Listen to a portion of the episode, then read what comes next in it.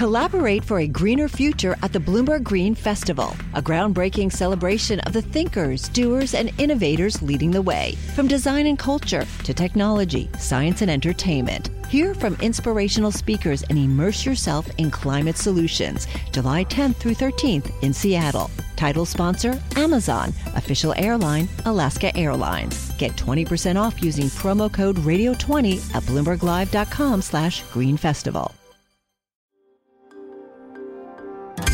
Le entregamos todo lo que necesita saber para comenzar el día. Esto es Bloomberg Daybreak para los que escuchan en América Latina y el resto del mundo. Buenos días y bienvenidos a Bloomberg Daybreak América Latina. Es lunes 3 de abril de 2023. Soy Eduardo Thompson y estas son las noticias que marcarán la jornada. El crudo subía en un momento más del 8% el lunes después de que la OPEP más anunciara un sorpresivo recorte de la producción de petróleo de más de un millón de barriles por día. Esto llevó a analistas a advertir que el crudo Brent podría volver a 100 dólares el barril, un nivel visto por última vez en junio. La Casa Blanca calificó la medida como desacertada. Este anuncio presionaría la inflación y pone en duda una Fed más dovish. Seguimos con banca. En Suiza se informó que UBS despediría entre el 20% y el 30% de su fuerza laboral tras completar la toma de control de Credit Suisse, o sea, hasta 11.000 personas en Suiza y otros 25.000 en todo el mundo.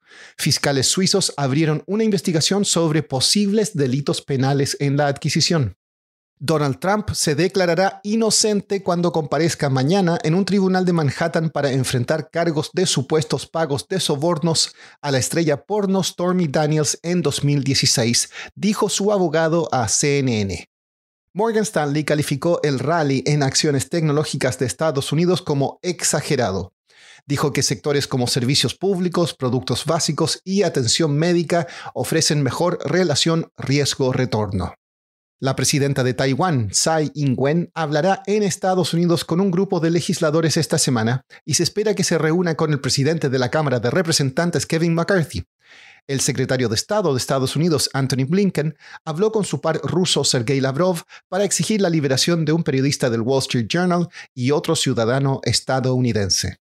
Pasando a América Latina, México crecerá un 3% este año y el próximo. La inflación se desacelerará al 4% y el gobierno registrará un superávit primario hacia el fin del mandato del presidente Andrés Manuel López Obrador.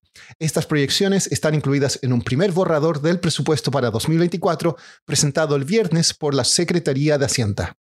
El FMI aprobó un desembolso de 5.400 millones de dólares para Argentina y dijo que se pueden justificar más aumentos de tasas.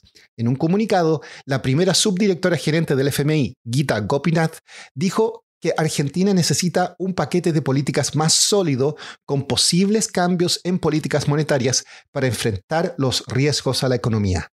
En Perú, la inflación en Lima alcanzó el 8,4% en marzo a 12 veces, por encima del consenso de analistas de un 8%.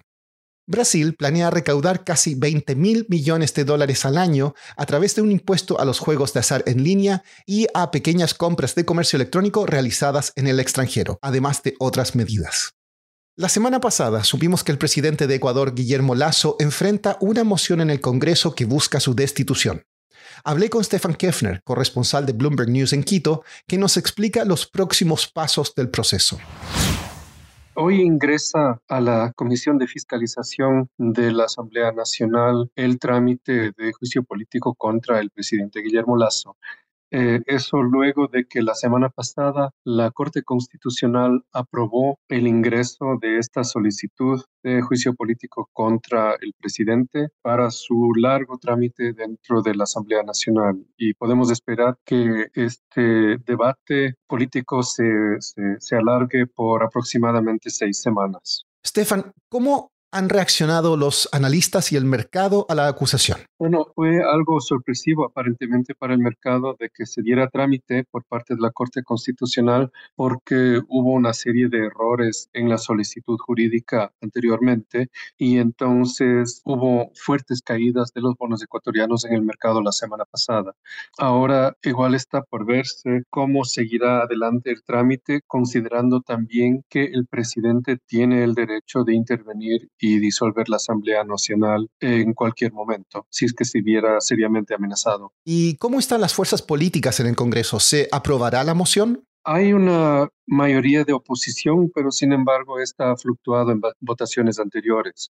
Entonces, habrá que ver cómo se desarrolla eh, primeramente en esta comisión de fiscalización el análisis de la acusación que se basa en un contrato de transporte petrolero eh, marino del año 2018 en el que incluso el presidente todavía no no, no estaba en el poder, eh, era un político, digamos, pero no, no, no tenía un cargo elegido.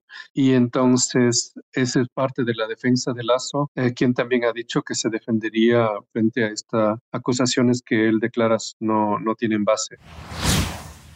Por último, el Papa Francisco fue dado de alta del hospital el sábado para regresar al Vaticano después de ser tratado por una infección pulmonar. Cuando se le preguntó cómo se sentía, el pontífice de 86 años susurró, todavía estoy vivo. Eso es todo por hoy. Soy Eduardo Thompson, gracias por escucharnos.